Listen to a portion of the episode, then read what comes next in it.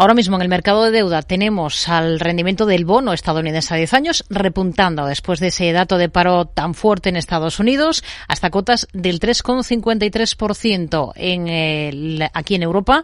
El bono alemán al mismo plazo está con un rendimiento del 2,18%, el español al mismo plazo en el 3,15%. Enseguida analizamos el cierre de la bolsa española.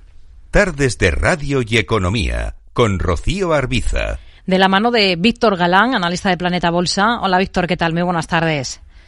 Hola, muy buenas tardes. Un saludo a todos. ¿Cómo quedan las cosas para el IBEX tras esta semana en la que el selectivo ha estado sobre esa referencia de los 9.200? Bueno, la verdad que tenemos un, un IBEX eh, precisamente donde le queríamos ver hace ya tiempo, hace semanas, y hemos por fin roto la barrera de los 9.000 puntos que venía siendo un escollo desde prácticamente mitad de 2021. Eh, situación muy positiva que en las últimas semanas descansase a primeros de diciembre precisamente en esos 8.000 puntos que queda como referencia básica y soporte y un poquito más arriba también tenemos el apoyo en los 8.300 puntos, 9.230 actualmente eh, como está cotizando. Si lo viésemos ya definitivamente por encima de los 9.300 solo cabrían esperar resistencias eh, pre-COVID, así que eh, prácticamente un índice en máximos que nos, que nos gusta y sobre todo en Europa. En un contexto de repunte en las bolsas, dicen desde Julius Baer que aunque las señales del S&P 500 son positivas, el sentimiento de los inversores sigue siendo cauteloso y que a pesar de ello no estamos en un rally contra tendencia, sino en un nuevo ciclo alcista, pese a que reconocer los ciclos pues nunca es fácil. ¿Cuál es su visión?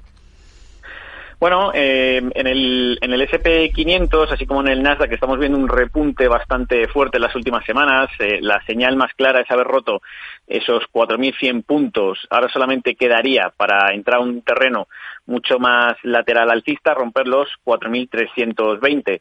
En cuanto a los ciclos, eh, creo que podemos estar haciendo un suelo de mercado. la liquidez en bancos centrales como China, Estados Unidos empieza a repuntar de nuevo, empiezan a hacerlo mejor las pequeñas compañías y eso tiene una mejora significativa tanto en la renta fija como en la renta variable cuyo momentum ahora mismo es positivo, por lo tanto, eh, diríamos que estamos quizás en un principio de, un nuevo suelo o, punto alcista. Hmm. Si volvemos al mercado español y comprobamos eh, pues los valores destacados, la banca ha estado en el foco de todas las miradas en estos días. Hoy quien ha presentado resultados ha sido CaixaBank. ¿Cómo está por técnico ahora mismo la entidad? Bueno, CaixaBank es una entidad eh, dentro del sector bancario y más el español que ahora mismo repunta y que está muy fuerte. Lo llevamos advirtiendo desde que rompió en, Planeta Bolsa los 3,59, 3,60 donde empezó a marcar máximos. Actualmente cotizando eh, por encima de los 4 euros esta semana, finalmente cierra en torno al 3,97. Principales soportes 3,54 y nos quedarían abajo los 3,11. Por arriba prácticamente sin resistencias en un rally absoluto y con unos indicadores que muestran que lo hacen mejor que la media del mercado. Hemos visto a CaixaBank hoy, después de esas cuentas, recortar terreno ceder al cierre más de un 2,5%, también corrección en el Banco Sabadell. ¿Aprovecharía para subirse al valor? Bueno, en el caso del Banco Sabadell, eh, es cierto que también tiene un recorrido alcista por encima de máximos, como lo tiene Caixa. El problema es que ahora mismo podría descansar hasta la zona prácticamente de los 0,86. Sería su primer soporte de corto plazo, que estaría nada más y nada menos que un 25% más abajo. Eh, indudablemente, mientras no se pierda ese soporte, seguirá siendo técnicamente en el medio plazo alcista, ¿Mm? así que esperaría una profundidad mayor en la caída. Acciona Energías Renovables también ha estado entre las peores esta jornada, más de un 2% de, de recorte. ¿Cuál es su visión para la compañía por técnico? En este aspecto, eh, Acciona no, no está tan fuerte como, como otras compañías del sector. Eh, está, hay algo que, me llama la atención, que es que está rebotando en la media de 30 sesiones a la baja. Eh, actualmente los 38 es su principal eh, resistencia. Soportes en los 34,50 sin demasiado interés, ya que además lo está haciendo peor que el selectivo SP en estos comienzos de año. Grifols ha sido la estrella del selectivo esta jornada después de la importante reacción alcista de la última sesión. Hoy también añade otro 2,8%. ¿Cómo ve ahora a la compañía?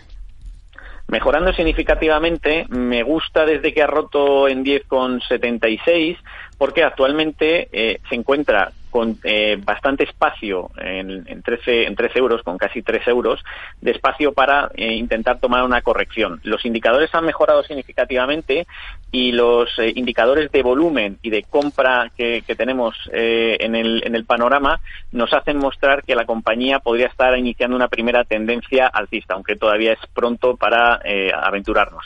Y Fluidra, que ha tenido una semana también bastante intensa, hoy ha terminado bastante plana la compañía, apenas ha recortado un 0,22%. Sí que es verdad que durante todo 2021 ha traído un, y 2022 un resultado bastante pobre ¿no? y mediocre, pero desde el comienzo de, este año, eh, igualmente que, ha ocurrido en Grifols, parece que hay un cambio de tendencia bastante claro.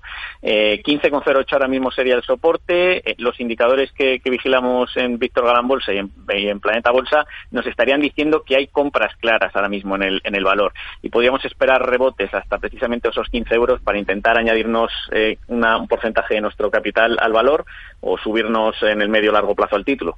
Víctor Galán, analista de Planeta Bolsa, gracias. Muy buenas tardes. Un saludo y muchas tardes.